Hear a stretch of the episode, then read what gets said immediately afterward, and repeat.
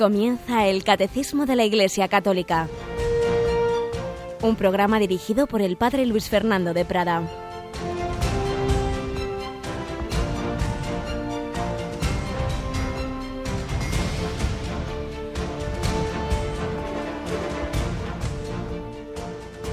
Muy buenos días, queridos amigos, oyentes, querida familia de Radio María. Bienvenidos a esta nueva edición en este jueves en este día un poquito especial porque en general en España no celebramos el Corpus, en algunos sitios sí, pero en Roma sí, y por ello esta tarde nos ha anunciado Rocío que tenemos una transmisión muy especial. Rocío, buenos días. Buenos días, padre. Buenos días a los oyentes. ¿A dónde nos vamos a las 7 de la tarde a través de las ondas? Pues nos vamos a Roma con el Papa. Qué bien, ya queríamos irnos por allí, ¿verdad?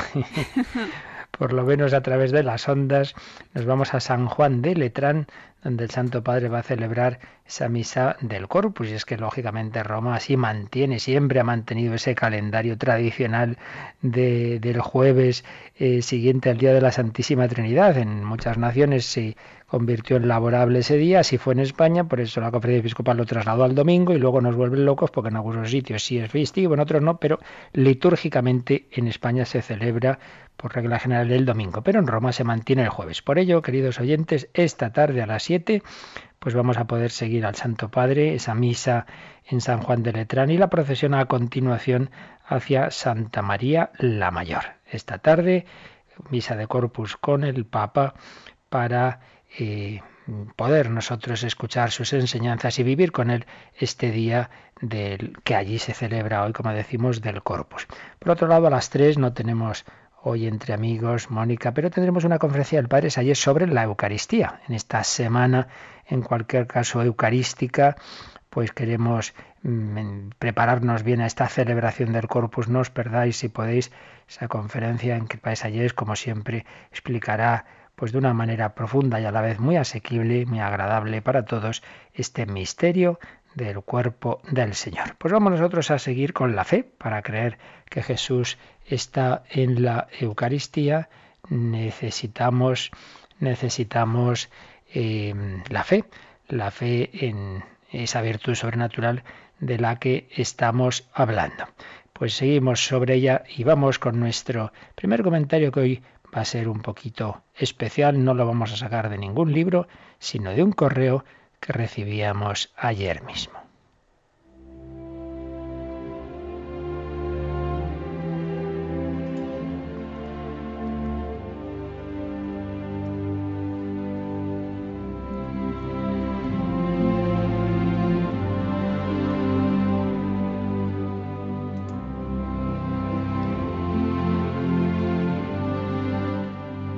Y es que explicábamos precisamente sobre la fe, que es un don, un don de Dios.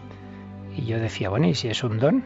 ¿Por qué no se lo da Dios a todo el mundo? Estuvimos hablando un poquito de esto. Y una de las cosas que os decía es que a veces podemos pensar, ay, esta pobre persona, claro, Dios no la ha iluminado, Dios no le ha dado ese don como me lo ha dado a mí. Y no lo sabemos. Muchas veces hay personas que cuando se abren y, y te cuentan su vida, reconocen que ha habido momentos fuertes de presencia de Dios, que sí, que sí que han recibido esos dones de Dios, pero una cosa es que Dios haya llamado a su puerta y otra cosa es que luego a veces se han podido olvidar o han podido incluso rechazar esos dones. Pues bien, me encuentro mm, unas horas después de, de ese programa con un correo que vamos a ir leyendo y nos sirve hoy para introducirnos en este tema.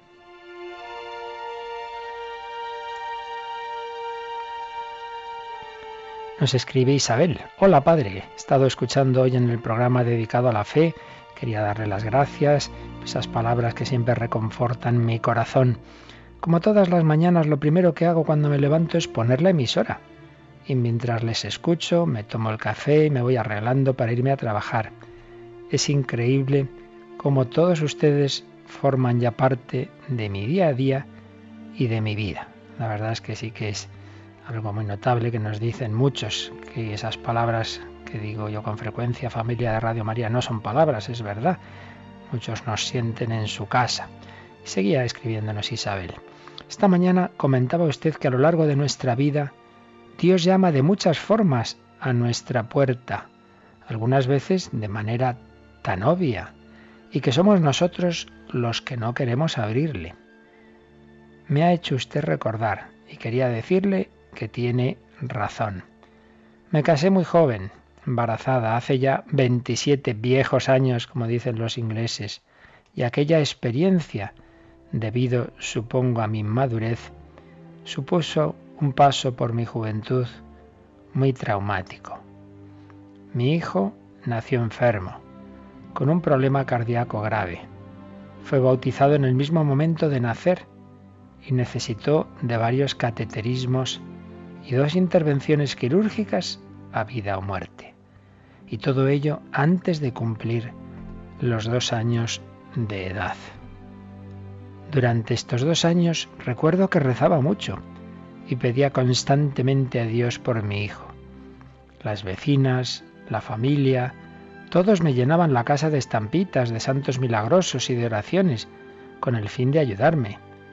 Pero aún así recuerdo que a veces caía en la desesperación, víctima de la impaciencia, y supongo también que de la falta de fe.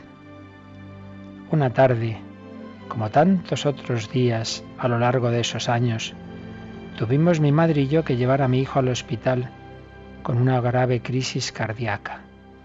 Inmediatamente los médicos le ingresaron en la unidad de cuidados intensivos y nos avisaron de la gravedad de la situación. Al poco tiempo, en una hora escasa, mi hijo sufrió dos infartos y nos volvieron a llamar para decirnos que estaba muy grave y que esperaban lo peor. En esos momentos recuerdo que caí en el más oscuro de los abismos y mi mundo espiritual, el mundo en el que había construido todas mis esperanzas, las oraciones a los santos, las promesas a Dios, todo se vino abajo. Mi madre y yo llorábamos desconsoladamente en una de las salas del hospital, esperando lo peor.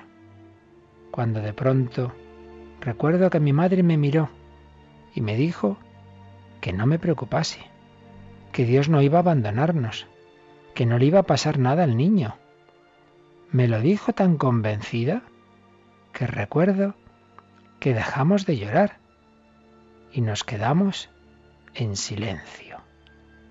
A los pocos minutos nos avisaron por megafonía para que fuésemos a hablar con el médico.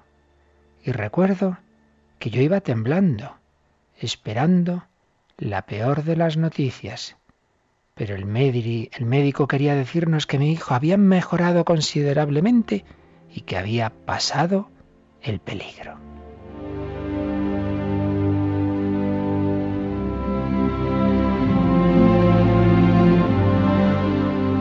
Estaba segura de que había sido un acto de fe inmensa de mi madre y sabía que aquello fue una gracia de Dios.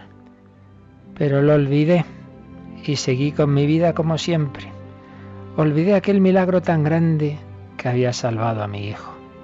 No sé cómo pude olvidarme de Dios después de lo que hizo por nosotros. Mi vida continuó y luché por conseguir todos mis sueños materiales en la tierra y lo conseguí.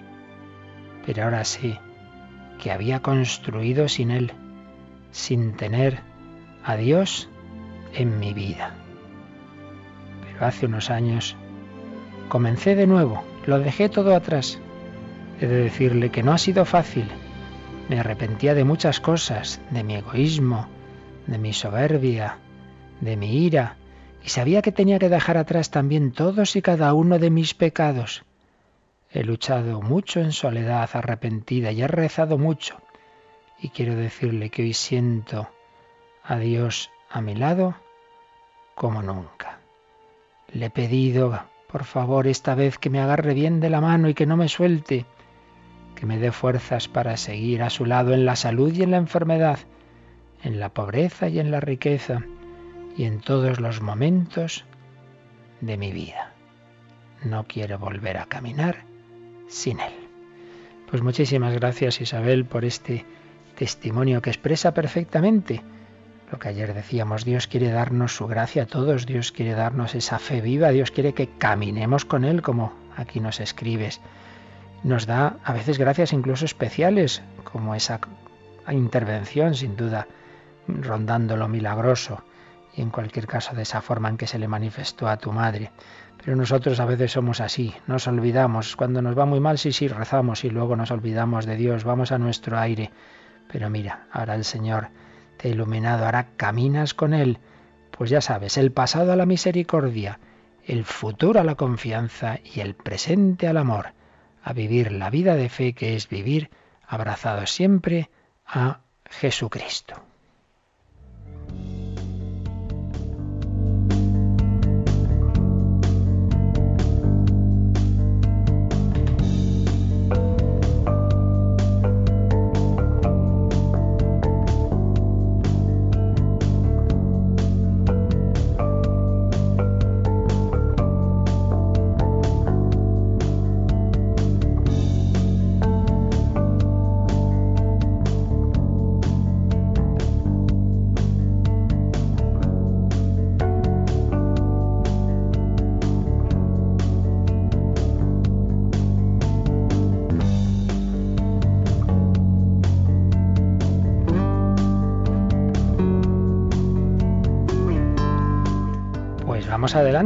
Con esta preciosa introducción que nos ha ofrecido Isabel. La fe es una gracia, como ayer comentábamos, estamos en este apartado de las características de la fe. Comenzaba ayer en el 153. Vamos a ver a continuación que la fe sí es una gracia de Dios, pero también es un acto humano.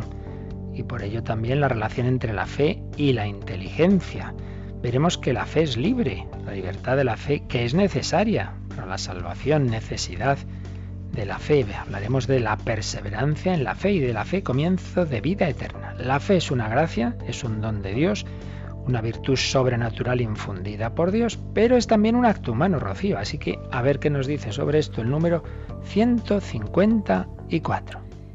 Pues el catecismo dice que sólo es posible creer por la gracia y los auxilios interiores del Espíritu Santo, pero no es menos cierto que creer es un acto auténticamente humano. No es contrario ni a la libertad ni a la inteligencia del hombre depositar la confianza en Dios y adherirse a las verdades por Él reveladas. Ya en las relaciones humanas no es contrario a nuestra propia dignidad creer lo que otras personas nos dicen sobre ellas mismas y sobre sus intenciones y prestar confianza a sus promesas, como por ejemplo cuando un hombre y una mujer se casan, para entrar así en comunión mutua. Por ello, es todavía menos contrario a nuestra dignidad presentar por la fe la sumisión plena de nuestra inteligencia y de nuestra voluntad al Dios que revela y entrar así en comunión íntima con Él. Un número un poquito largo, muy interesante. Vamos a empezar fijándonos en esta parte final, esa analogía humana las analogías, los ejemplos nos iluminan, aunque luego, por supuesto, nunca expresan de una manera total lo que es el ámbito sobrenatural, pero nos iluminan sin duda. Fijaos qué ejemplo tan interesante. Un hombre y una mujer se conocen, van confiando mutuamente uno en el otro y entonces llegan a prometerse esa fidelidad plena, esa fidelidad total, se prometen caminar juntos siempre y se prometen el matrimonio. En la salud y en la enfermedad salirías en las penas. Lo que antes, correo de nuestra comunicante decía a Dios, pues es lo que se dicen esos esposos. Y si es verdad, si de todo corazón así lo, lo que expresan es lo que están sintiendo, pues están, están haciendo un acto de fe mutua, un acto de fe. Me fío, creo en lo que tú me estás diciendo y fíate de lo que yo te digo. Entonces, eh, es hacer ese acto de fe que les lleva a una comunión íntima viven mm, en esa comunión, en esa unión que se ha basado en un acto de fe, un acto de fe ante Dios, ante su representante, ante la autoridad, pero un acto de fe y de confianza en las promesas. Esto es algo profundamente humano. Por eso la fe es un acto humano eh, que tiene mucho que ver con actos que estamos haciendo permanentemente. Por eso cuando se dice, pues entre personas así que desprecian la fe, la fe, lo importante es lo, lo seguro, lo que podemos demostrar. Mire usted, de las cosas que en la vida, en, cuyas certezas, con cuyas certezas funcionamos en la vida, pues vamos, yo creo que es el noventa y tantos por ciento, todas se basan en el fondo en actos de fe humana. ¿Cuántas certezas tenemos que hayamos demostrado científicamente? ¿Cuántas? Para empezar, creemos que somos hijos de nuestros padres. Pocas personas se les habrá ocurrido ir a hacer una investigación genética para comprobarlo. Se fían de esos padres que les han cuidado, etcétera. Pero es que es permanente en todo. Estamos haciendo permanentes actos de fe. Si yo entro en una cafetería y pido un café, primero hago un acto de fe y de confianza que la cafetería está bien hecha, que está bien revisada y no se me va a caer encima. Acto de fe en el arquitecto, en las revisiones técnicas, acto de fe en que el camarero no me quiere envenenar cuando me sirve un café o me sirve cualquier otra cosa. Y es que esto, repito, en todo. Uno va al colegio o va a la universidad, está poniendo su confianza en que los profesores no le quieren engañar, que lo que le enseñan es la verdad. Y la amistad, pues hacemos actos de fe unos en otros y esto es la dinámica natural de la vida humana. Es una dinámica completamente humana y valga la redundancia. Si no nos pudiéramos fiar unos de otros, pues realmente sería una vida muy, muy triste y muy dura. Claro que hay veces que no podemos fiarnos, pero quiero decir que de por sí el que demos nuestra confianza a quien es digno de ella, y por eso, claro, tenemos que conocer a las personas, no se me presenta uno, me dice algo y no le creo sin más, pero cuando ya hay una confianza, un mutuo conocimiento, perdón, un conocer a esta persona al cabo del tiempo, pues cada vez puedo ir poniendo más confianza en ella. Por ello, nos dice el catecismo, en las relaciones humanas no es contrario a nuestra dignidad creer lo que otras personas nos dicen, todo lo contrario. Más bien sería ofensivo para ellas que no las creyéramos, si ya las conocemos. No es contrario el creer lo que nos dicen y prestar confianza a sus promesas, como repetimos, se hace en el matrimonio. Por tanto, es algo humano y por supuesto hay muchas eh, ciencias humanas que también se basan en la fe humana. Para empezar, la historia. Pues ninguno de nosotros ha podido eh, estar viendo las guerras de Julio César. Y sin embargo, pues nos creemos lo que nos cuentan los historiadores sobre Julio César, ese libro que escribió, eh, o al menos de alguna manera dirigió pues sobre las, las, las guerras en las que participó, y tantas cosas que ninguno nunca se podrán comprobar de esa manera científica de meter en un laboratorio, jamás, porque eh, son, pertenecen a un pasado del que nos han quedado nada más que restos documentales. Entonces estamos dando fe a esos documentos y a esas personas que nos las transmiten y a esos historiadores que nos cuentan la historia.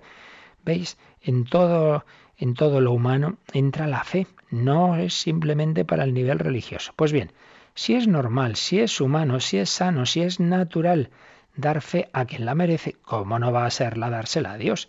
Por ello termina este número diciendo, pues todavía menos contrario a nuestra dignidad, es presentar la sumisión plena de nuestra inteligencia y de nuestra voluntad al Dios que revela, una frase del Vaticano I, y entrar así en comunión íntima con Él.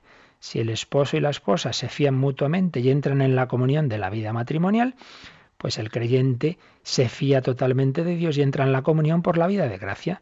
Vivo con el Señor para siempre quiero estar unido a Él y me fío de Él. ¿Y cuál, cuál es la diferencia? Hombre, la diferencia es que las personas humanas, como ayer explicábamos, eh, si vemos que son dignas de confianza, me fío de ellas, pero claro, no debo fiarme de ellas como si fueran perfectas, como si fueran Dios, como si nunca se pudieran equivocar. No podemos hacer ídolos eh, divinos de, de, de las criaturas. En cambio, de Dios me fío absolutamente.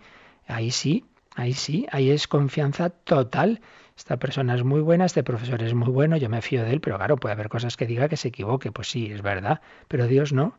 Por eso decíamos, es absurdo que uno diga, bueno, yo sí creo lo que dice la Iglesia, pero hasta cierto punto. Sea, usted cree que la Iglesia transmite la palabra de Dios y entonces no puede ser hasta cierto punto. Tiene que ser plenamente o no lo cree, pero no puede ser ahí a medias. Si es Dios quien nos habla, tiene que ser sumisión plena de nuestra inteligencia y de nuestra voluntad, pues es lo normal. Ay, pero no lo entiendo. Si es que el motivo de que aceptes esto no es que tú lo entiendas, no es la razonabilidad que tu corta inteligencia ve. El motivo de aceptar esta verdad es que es Dios quien la revela. Si es Dios, suma inteligencia infinita, verdad, que no puede engañarse ni engañarnos, pues está claro, me adhiero totalmente a Él. Por tanto, sumisión plena de nuestra inteligencia y de nuestra voluntad al Dios que revela. Es esa dimensión humana eh, normal de fiarnos unos de otros, la que está de sustrato en este sentido de la fe como acto humano. Ahora bien, esa fe que, como decimos, tiene ese sustrato natural, que es un acto humano, sin embargo, la primera frase del número nos ha dicho que sólo lo llegaremos a hacer como auténtico acto de fe por la gracia y los auxilios interiores del Espíritu Santo. ¿Cómo se juntan las dos cosas? Ya lo iremos viendo más adelante. Pero de momento ya tenemos estas dos afirmaciones firmes y seguras. La que ayer veíamos, la fe es una gracia y que está también recogida en esta primera frase del 154. La fe es una gracia, 153, y la fe es un acto humano, 154. Y para ser así precisos teológicamente y, y, decir qué es exactamente ese acto de fe, pues nos lo va a decir el 155 con una frase del mayor teólogo de la historia de, de, la Iglesia, que es Santo Tomás de Aquino. Vamos a ver, Rocío, que dice el número 155. En la fe, la inteligencia y la voluntad humanas cooperan con la gracia divina. Creer es un acto del entendimiento que asciende a la verdad divina por imperio de la voluntad, movida por Dios mediante la gracia. Fijaos los, los elementos que entran en este acto de fe. Se nos ha hablado de tres, la inteligencia, la voluntad y la gracia divina. En la fe, la inteligencia y la voluntad humanas cooperan con la gracia divina. Inteligencia y voluntad con la gracia. Esos dones de Dios, de que hablábamos al principio, esas llamadas del Señor, esa iluminación interior, ese, ese gusto interior por creer que Dios da, eh, va tocando el corazón humano, va tocando la voluntad, impulsan a la inteligencia a creer. Entonces viene esta definición de Santo Tomás. Creer es un acto del entendimiento. Propiamente, quien hace este acto dentro de las facultades humanas es el entendimiento, la inteligencia, claro. Creer, estamos hablando de algo de ese nivel intelectual, por tanto, quien hace ese acto es el entendimiento.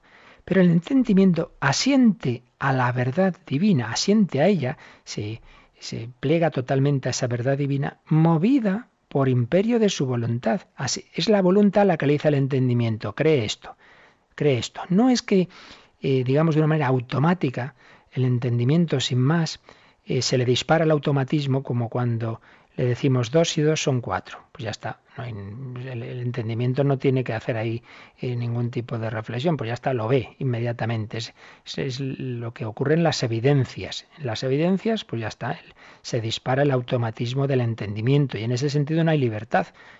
Vamos a lo que esté loco, no soy libre para negar que dos y dos son cuatro y otras cosas semejantes. Eh, cuando no es así, cuando lo que estamos eh, afirmando, ya sintiendo, no es evidente, tiene que ser la voluntad la que le diga el entendimiento. No, no, cree esto, cree esto, porque aunque tú esto en concreto, que Dios es trino, que Jesús está en la Eucaristía, tú esto no lo ves con evidencia, sin embargo lo tienes que creer porque hay un motivo último que es que es Dios el que nos lo ha revelado, el Dios infinitamente veraz, que no puede engañarse ni engañarnos. Este Dios, el que yo conozco por la gracia, este Dios que es mi amigo, yo me fío de él, por tanto cree esto firmemente. ¿Veis? Entran ahí estas dimensiones. Por un lado, la gracia de Dios, que está empujando a la voluntad, está empujando al corazón humano a fiarse, la voluntad que le dice en consecuencia al entendimiento, cree esto, cree, asiente a esta verdad divina, créetela firmemente, cree que Jesús está en la Eucaristía o que, o que se ha hecho hombre. ¿Pero por qué? ¿Va así porque sí? ¿Por, ¿Por una cosa irracional? No, hombre, porque es Dios mismo quien lo ha revelado. ¿Veis los tres factores? La inteligencia y la voluntad la voluntad entra aquí como entra en todos los campos en que hemos dicho antes en que no hay evidencias, que repetimos son la inmensa mayoría de las verdades con las que funcionamos en la vida. Mm, o sea que esto, una vez más lo digo, no es simplemente para la fe religiosa. es en general en todos los temas de fe, la voluntad le dice al entendimiento, hombre, tienes razones para creer. Esto es lo que dice este testigo, este documento histórico. Ah, la diferencia es que en todo lo puramente humano, hombre, lo creemos, pero no al mil por mil. Y como para que me pueden, estoy dispuesto a que me maten por, por mantener esta, esta verdad eh, histórica o, o por fiarme de esta persona. Pero en el caso de Dios sí, porque si es Dios el que revela, no puede equivocarse. Y todo ello, todo este juego de entendimiento y de voluntad, pues con la ayuda de la gracia, que toca el corazón. Ya luego haremos una síntesis, quizá no hoy, sino más adelante, con, de todos estos elementos, mm, así un poco más ordenada, pero que nos vayan quedando estas ideas claras. Es un acto del entendimiento, eh, movida por, movido por la voluntad y a su vez la voluntad movida por Dios mediante la gracia. Donde Dios, acto humano, pues vamos a otro mm, apartadito que se titula La fe y la inteligencia, donde va a desarrollarnos el catecismo lo que acabamos de ver de inteligencia, voluntad y gracia de Dios. La fe y la inteligencia. Vamos, Rocío, al 156. Pues dice el catecismo, el motivo de creer no radica en el hecho de que las verdades reveladas aparezcan como verdaderas e inteligibles a la luz de nuestra razón natural. Creemos a causa de la autoridad de Dios mismo, que revela y que no puede engañarse ni engañarnos. Sin embargo, para que el homenaje de nuestra fe fuese conforme a la razón, Dios ha querido que los auxilios interiores del Espíritu Santo vayan acompañados de las pruebas exteriores de su revelación. Los milagros de Cristo y de los santos, las profecías, la propagación y la santidad de la Iglesia, su fecundidad y su estabilidad, son signos certísimos de la revelación divina, adaptados a la inteligencia de todos, motivos de credibilidad que muestran que el asentimiento de la fe no es en modo alguno un movimiento ciego del espíritu. De nuevo, un número denso, un poquito largo, pero importantísimo, importantísimo donde entran una serie de elementos que debemos ir asumiendo con ese equilibrio propio de la fe católica, que afirma cosas que a lo mejor a primera vista uno le pueden parecer contradictorias y todo lo contrario. Luego uno ve qué maravilla, como siempre la, la fe católica, claro, porque es lo que Dios nos ha revelado, pues tiene ese equilibrio del que se puede uno apartar por un extremo o por otro. ¿Cuál es el motivo de creer? ¿Que yo entiendo las verdades? No, no, ya hemos dicho. Creemos a causa de la autoridad de Dios mismo que revela y que no puede engañarse ni engañarnos. Ese es el motivo que repetimos. Es una dinámica humana natural. Yo creo a la persona que me es digna de confianza. Pues nadie como Dios. No adoréis a nadie más que a Él de una manera plena y total. Es de Dios de quien me fío. Ese es el motivo. Me fío, me fío del Señor. Y me fío porque la gracia de Dios me lleva a ese conocimiento del Señor, a ese trato con Él. Por eso decíamos ayer y, y, repito que el principal camino para que nuestra fe sea cada vez más firme no es tanto el darle muchas vueltas a las cosas y el pensar y a ver si entiendo esto, a veces ahí lo que hacemos es liarnos, sino sobre todo tratar con ese Señor, la vida de oración, los sacramentos, aunque tengas dudas, tú comulga frecuentemente, porque entonces vas teniendo esa experiencia de Dios, como testimonio que leíamos al principio del programa. Realmente cuando tú preguntas a una persona, ¿tú por qué crees en tu vida? Pues podría decirnos motivos así, de, digamos, de estudio, de porque he leído esto, lo otro, pero no, no, normalmente nos va a responder, mire, porque yo he tenido esta experiencia de Dios, me ocurrió esto, eh, una vez estaba muy mal y entonces acudí a Dios y sentí una paz inmensa, ocurrió tal hecho, me di cuenta de que Dios estaba ahí. El Señor tiene luego para cada uno de nosotros esas luces especiales, esas gracias especiales. Y es algo así como si le dices a alguien, pero oye, ¿tú te fías de esta persona? Sí, sí, totalmente. Pero le has hecho un estudio, un análisis, un test, un... voy a hacerle un test. Pero le conozco perfectamente y he vivido muchas cosas con él, con ella. ¿Cómo no me voy a fiar? ¿Cómo no me voy a fiar de mis padres? ¿Cómo no me voy a fiar de mi esposo, de tal, de cual? ¿Pero por qué? Por la experiencia que tengo de trato con esta persona. Pues muchísimo más con el Señor. Por ello, lo principal para la vida de fe es esa experiencia de Dios, que por un lado son razones. Es decir, hombre, pues, pues esto no es ninguna chaladura, esto me ha ocurrido de verdad, esto es razonable que yo me fíe de aquel que ha tenido esta intervención en mi vida.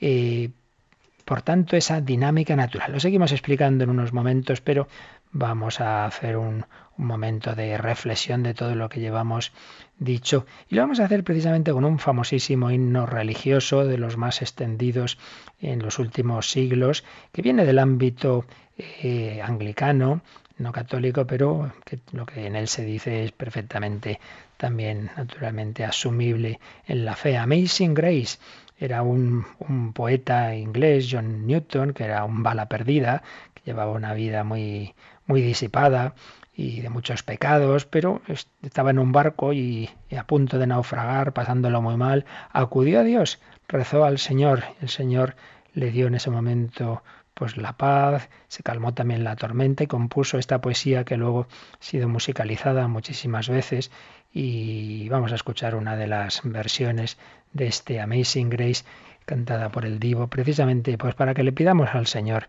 Señor, aumentame la fe, Señor, que yo me fíe de ti, con tormentas o bonanzas, pues yo quiero vivir siempre contigo y no dudar nunca de tu amor.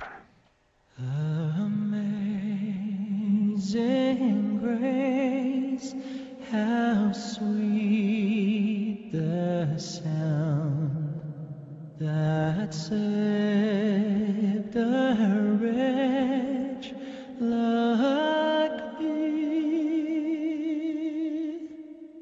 I once was lost, but now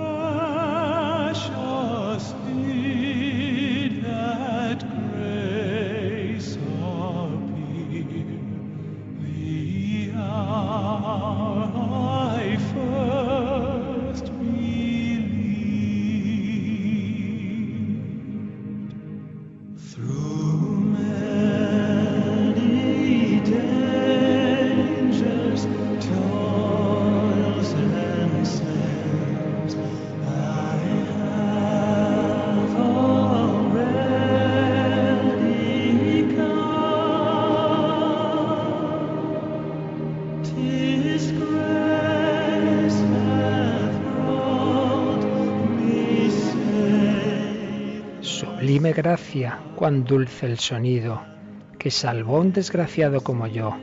Alguna vez estuve perdido, pero ahora me he encontrado. Estuve ciego, pero ahora veo. Fue la gracia quien le enseñó a mi corazón a temer, y la gracia alivió mis temores. Cuán preciosa se manifestó esa gracia en el momento en que creí por primera vez. Por muchos peligros, faenas y trampas ya he pasado. La gracia me ha mantenido a salvo hasta ahora. Y la gracia me guiará a casa. Hemos estado ahí por diez mil años brillando como el sol. Nunca hemos tenido menos días para alabar a Dios, ni siquiera cuando empezamos por primera vez.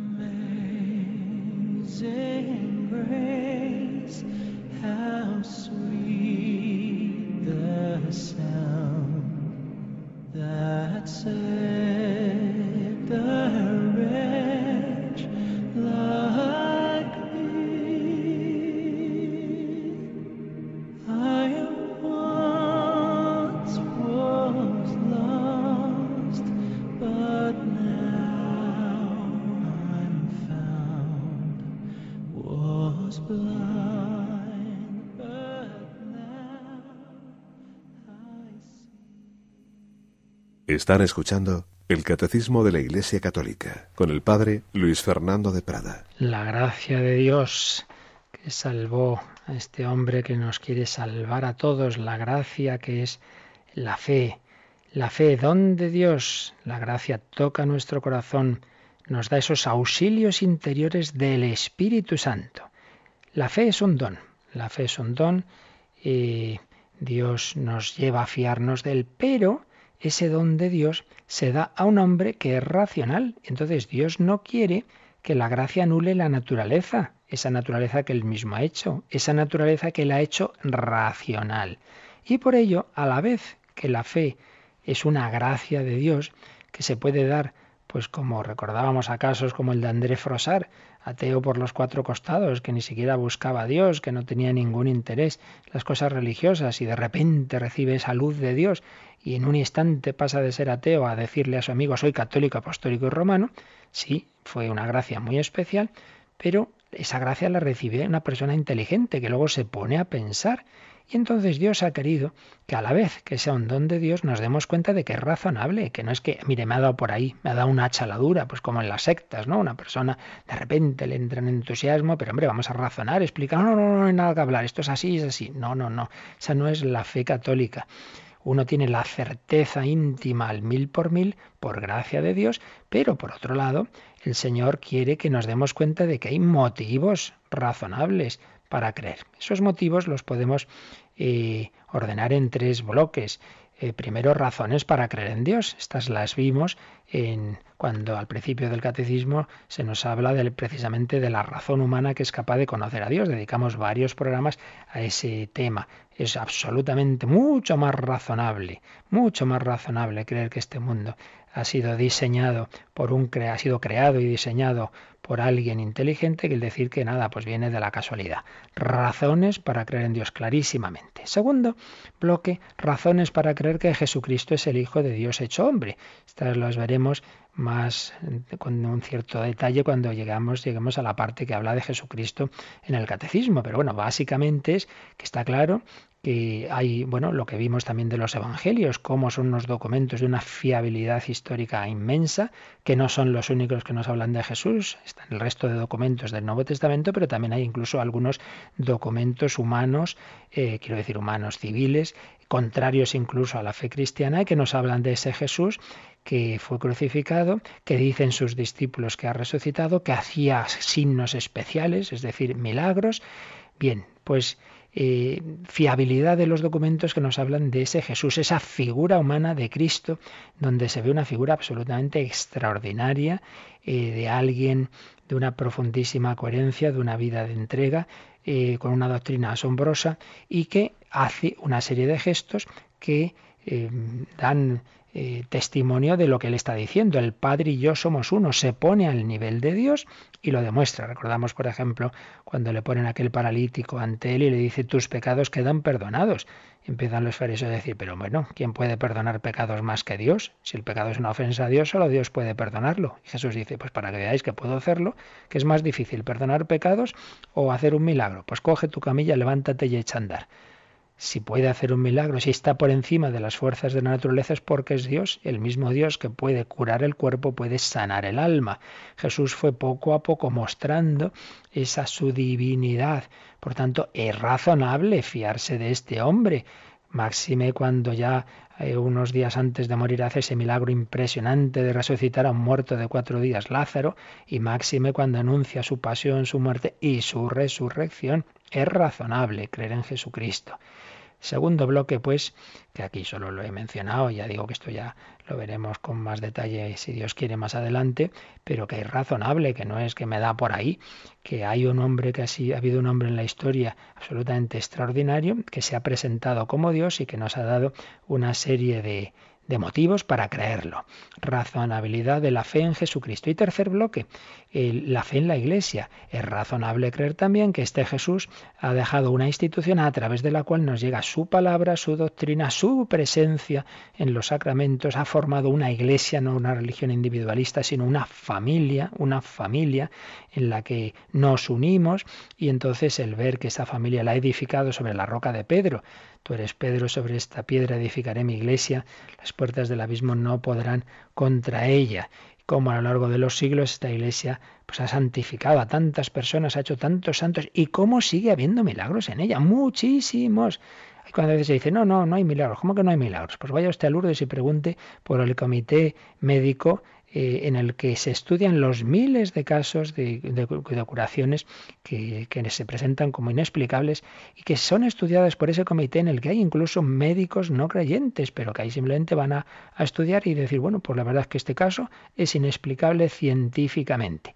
La de filtros que tienen que pasar y, y al final solamente los casos absolutísimamente claros, claro, muchas personas van allí no con la intención de, de, luego hacer esa- esas pruebas, no todo el mundo lleva todos los, los documentos y todas las, las pruebas en que se puede demostrar eh, la curación, pero en los casos en que es así y en que no cabe otro tipo de explicación, pues al cabo del tiempo ahí están, ahí están los documentos, pues se han aprobado, me parece que son como 70 de los muchos miles. Hay gente que tampoco se molesta en ir luego a ese comité a que se haga esa investigación de los muchos miles de, y miles de, de curaciones que se producen en Lourdes. Han sido 70, pero que ahí están y que desde luego son absolutamente inexplicables. Y quien dice en Lourdes, dice en Fátima, dice en tantos otros lugares, dice en los procesos de beatificación y canonización de los santos.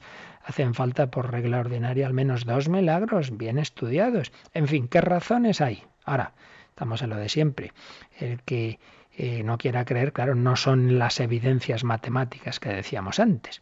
Entonces, hay una gracia de Dios que nos lleva a creer, pero también hay razones que hacen que nuestra fe no sea una chaladura, que sea razonable creer en Dios.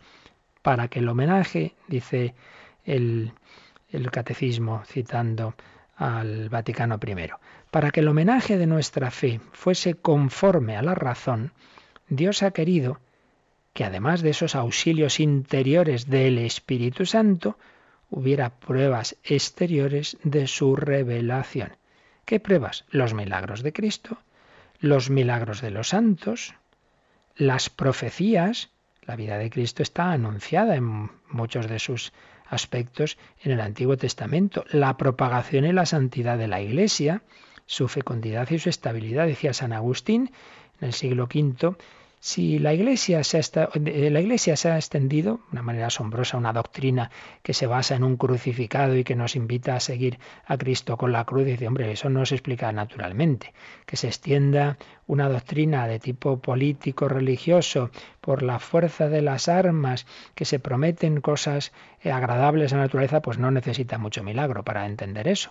Pero que se extienda que una doctrina en el Imperio Romano de un judío crucificado que se presenta como Dios, que se dice que está resucitado, que nos invita a seguirle hasta la cruz, a vivir en amor, en dar la vida por los demás, en castidad, etcétera, que eso se extendiera como se extendió rapidísimamente, que en poco tiempo, pues el Imperio Romano se hace cristiano, dice San Agustín. O eso ha sido con milagros o sin milagros. Si ha sido con milagros, pues está claro, milagro es signo de Dios. Si ha sido sin milagros, ese es el mayor milagro, decía San Agustín. En fin, que hay signos ciertos de la revelación, adaptados a la inteligencia de todos, motivos de credibilidad que nos muestran que ese asentimiento de la fe no es un movimiento ciego del espíritu. Creo porque creo, porque me da por ahí, porque lo siento. Bueno, crees en efecto porque Dios te da su gracia, porque te empuja a ello, pero también tu inteligencia puede ver que hay razones para creer que tú puedes explicar a una persona que es razonable creer en Dios, creer en Jesucristo y creer en que Jesucristo se nos comunica a través de la Iglesia. Creo en Dios, soy creyente, creo en Cristo, soy cristiano, creo en la Iglesia, soy católico, en el sentido de que creo, no es que sea distinto del creo en Cristo, pero ese Cristo ha fundado la Iglesia, se me comunica a través de la Iglesia. Entonces tenemos que tener este juego que ya explicaremos con más detalle, pues se nos acaba el tiempo el próximo día, de cómo, por un lado, si creo no es por las razones, no es porque esto sea muy razonable, no, no, creo por la autoridad de Dios que revela y creo porque es una gracia que Dios me da, porque la luz del Espíritu Santo entra en mi alma y me lleva a creer. Pero por otro lado, es razonable, mi fe es razonable. Veo que hay razones, hay más razones para creer que para no creer. Es más razonable creer en Cristo que todo lo contrario, porque tienes que tomar una decisión ante ese hombre que está ahí, ante ese Jesús que acaba de resucitar a Lázaro, pues unos creyeron en él y otros se fueron a denunciarlo.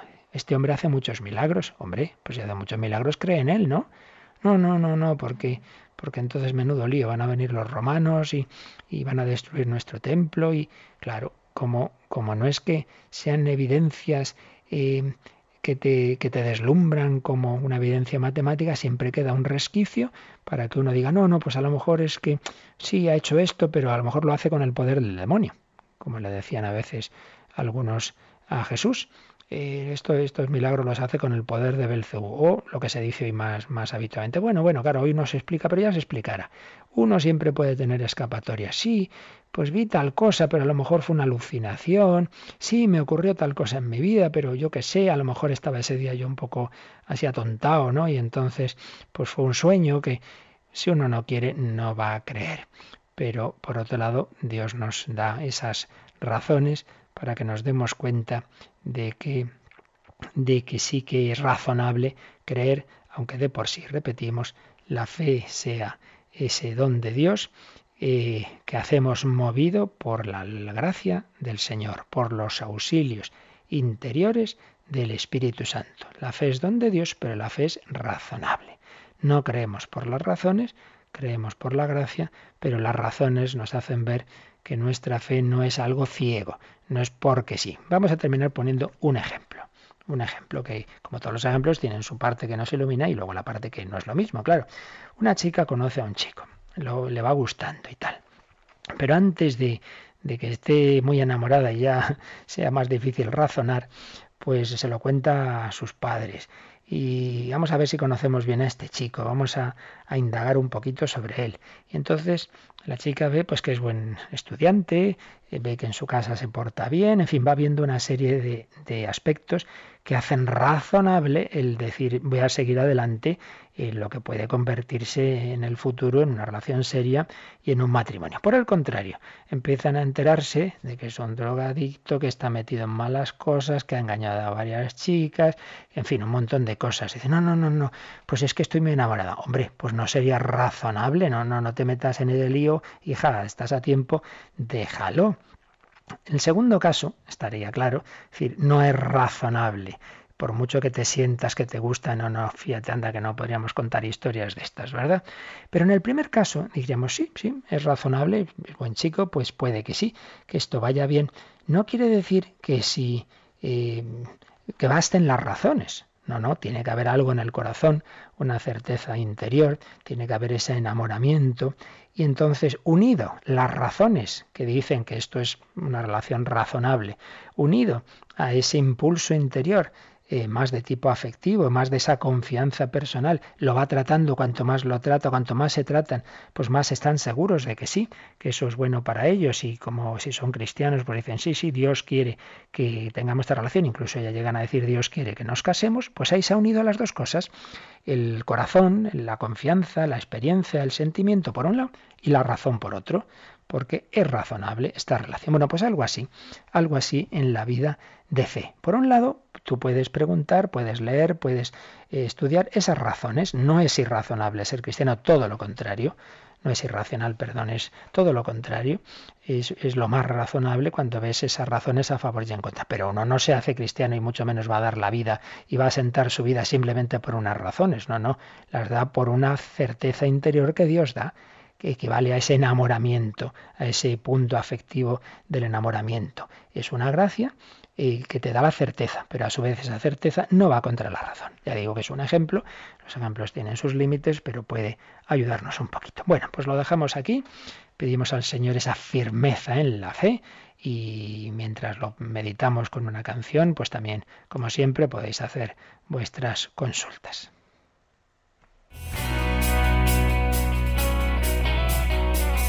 Participa en el programa con tus preguntas y dudas. Llama al 91 153 8550. También puedes hacerlo escribiendo al mail catecismo arroba radiomaria.es. Catecismo arroba radiomaria.es.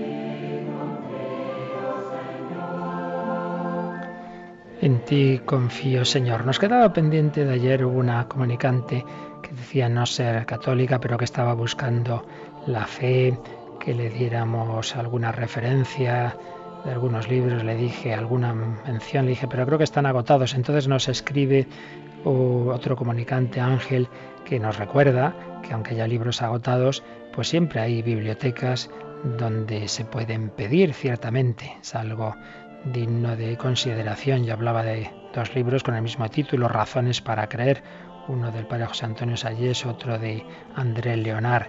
Pero de todas maneras a la persona que nos lo pedía y también a Ángel le sugiero que escriban un correo a catecismo arroba porque tampoco vamos a estar aquí dando listas de libros y ya según más en concreto lo que les pueda interesar, pues ya les indicaremos alguna cosa. Pueden escribir a catecismo arroba pero tomamos este, esta indicación de que ciertamente hay libros que aunque estén agotados podemos leerlos en, en las bibliotecas. Rocío, tenemos además de los correos ¿Alguna llamadita? Sí, desde Ferrol ha llamado Eulalia, que quería preguntar cómo se puede saber si las personas deficientes o con algún tipo de problema creen como nosotros. Hombre, saberlo con una eh, certeza total, pues no lo vamos a saber. Pero eh, ciertamente se ve como Claro, depende también del grado de deficiencia, como es natural, ¿eh? pero aquí es una aplicación de lo que hemos estado diciendo, como ante todo es una gracia de Dios. La gracia actúa en el alma, actúa en el alma del niño pequeñito, poco no va a actuar en el alma del adulto aunque tenga una deficiencia, no faltaría más. Dios actúa, Dios está en su alma. Que no podamos, ver más o menos los actos externos, pues depende, repito, de la deficiencia. A lo mejor no los vemos, pero sabemos que Dios está en el alma de esa persona bautizada, está la gracia actuando. Por tanto, lo podamos ver o no, podemos tener esa confianza. Otra cosa es decir, hasta qué punto esta persona tiene suficiente grado de razón, por ejemplo, para recibir la comunión. Bueno, eso ya tiene que valorarlo el sacerdote, pero la verdad es que a veces se ven signos. Yo he llevado comuniones a personas con deficiencia y, uno ve, claro que sí, una piedad, una actitud de reverencia y, por ejemplo, también en psiquiátricos en que personas que, que están muy pues muy fuera de la realidad, pero, pero notas a veces signos y en momentos de lucidez, pues esa, esa relación con Dios. Por tanto, sí, podemos tener esa confianza de que tanto en niños como en personas con deficiencias de un tipo o de otro, la gracia de Dios actúa, actúa en el alma, eh, mucho más eh, allá, digamos, de lo que podamos nosotros comprobar externamente. Es esa tranquilidad de saber que esto ante todo es cosa de Dios, que no, es, no se trata de ser muy listo y como soy muy listo, entonces conozco a Jesucristo y creo en Él. No, tranquilo, que ante todo es gracia de Dios que no rechaces, que Él te la quiere dar. Lo que hace falta es que no te cierres. Y precisamente, pues más bien es al revés, personas que con muchas cualidades pueden hacerse soberbias y lo que más puede cerrar la puerta a la gracia de Dios no es la deficiencia, es la soberbia. Eso sí que es mucho más peligroso. Así que mucha tranquilidad, que Dios tiene también evidentemente sus predilectos entre tantas personas con, con, deficiencias de un tipo o de otro. Bueno, pues, pues lo dejamos aquí. Repito que podéis seguir eh, escribiendo eh, a. Siempre hay personas que escriben todos los días, a esas ya no puedo porque esto no da para más. Pero, pero cuando sean esto cosas particulares y, y concretas, lo normal es que respondamos en antena. Pero algún caso, como puede ser estas referencias de algún libro que alguien puede interesarle, pues nos la podéis escribir ahí a catecismo.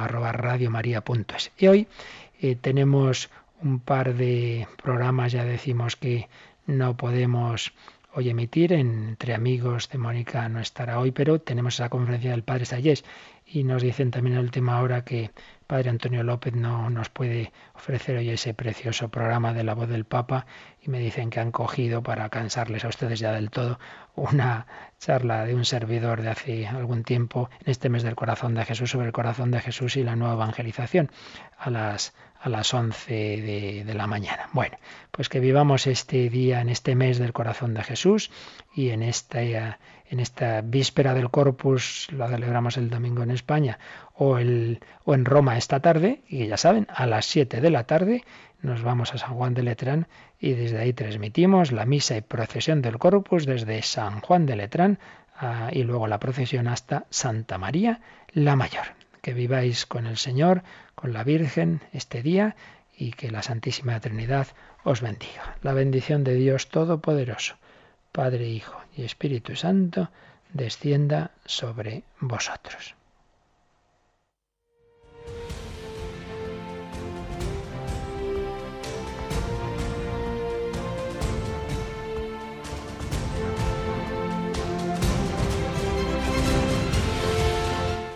Han escuchado en Radio María el Catecismo de la Iglesia Católica, un programa dirigido por el Padre Luis Fernando de Prada.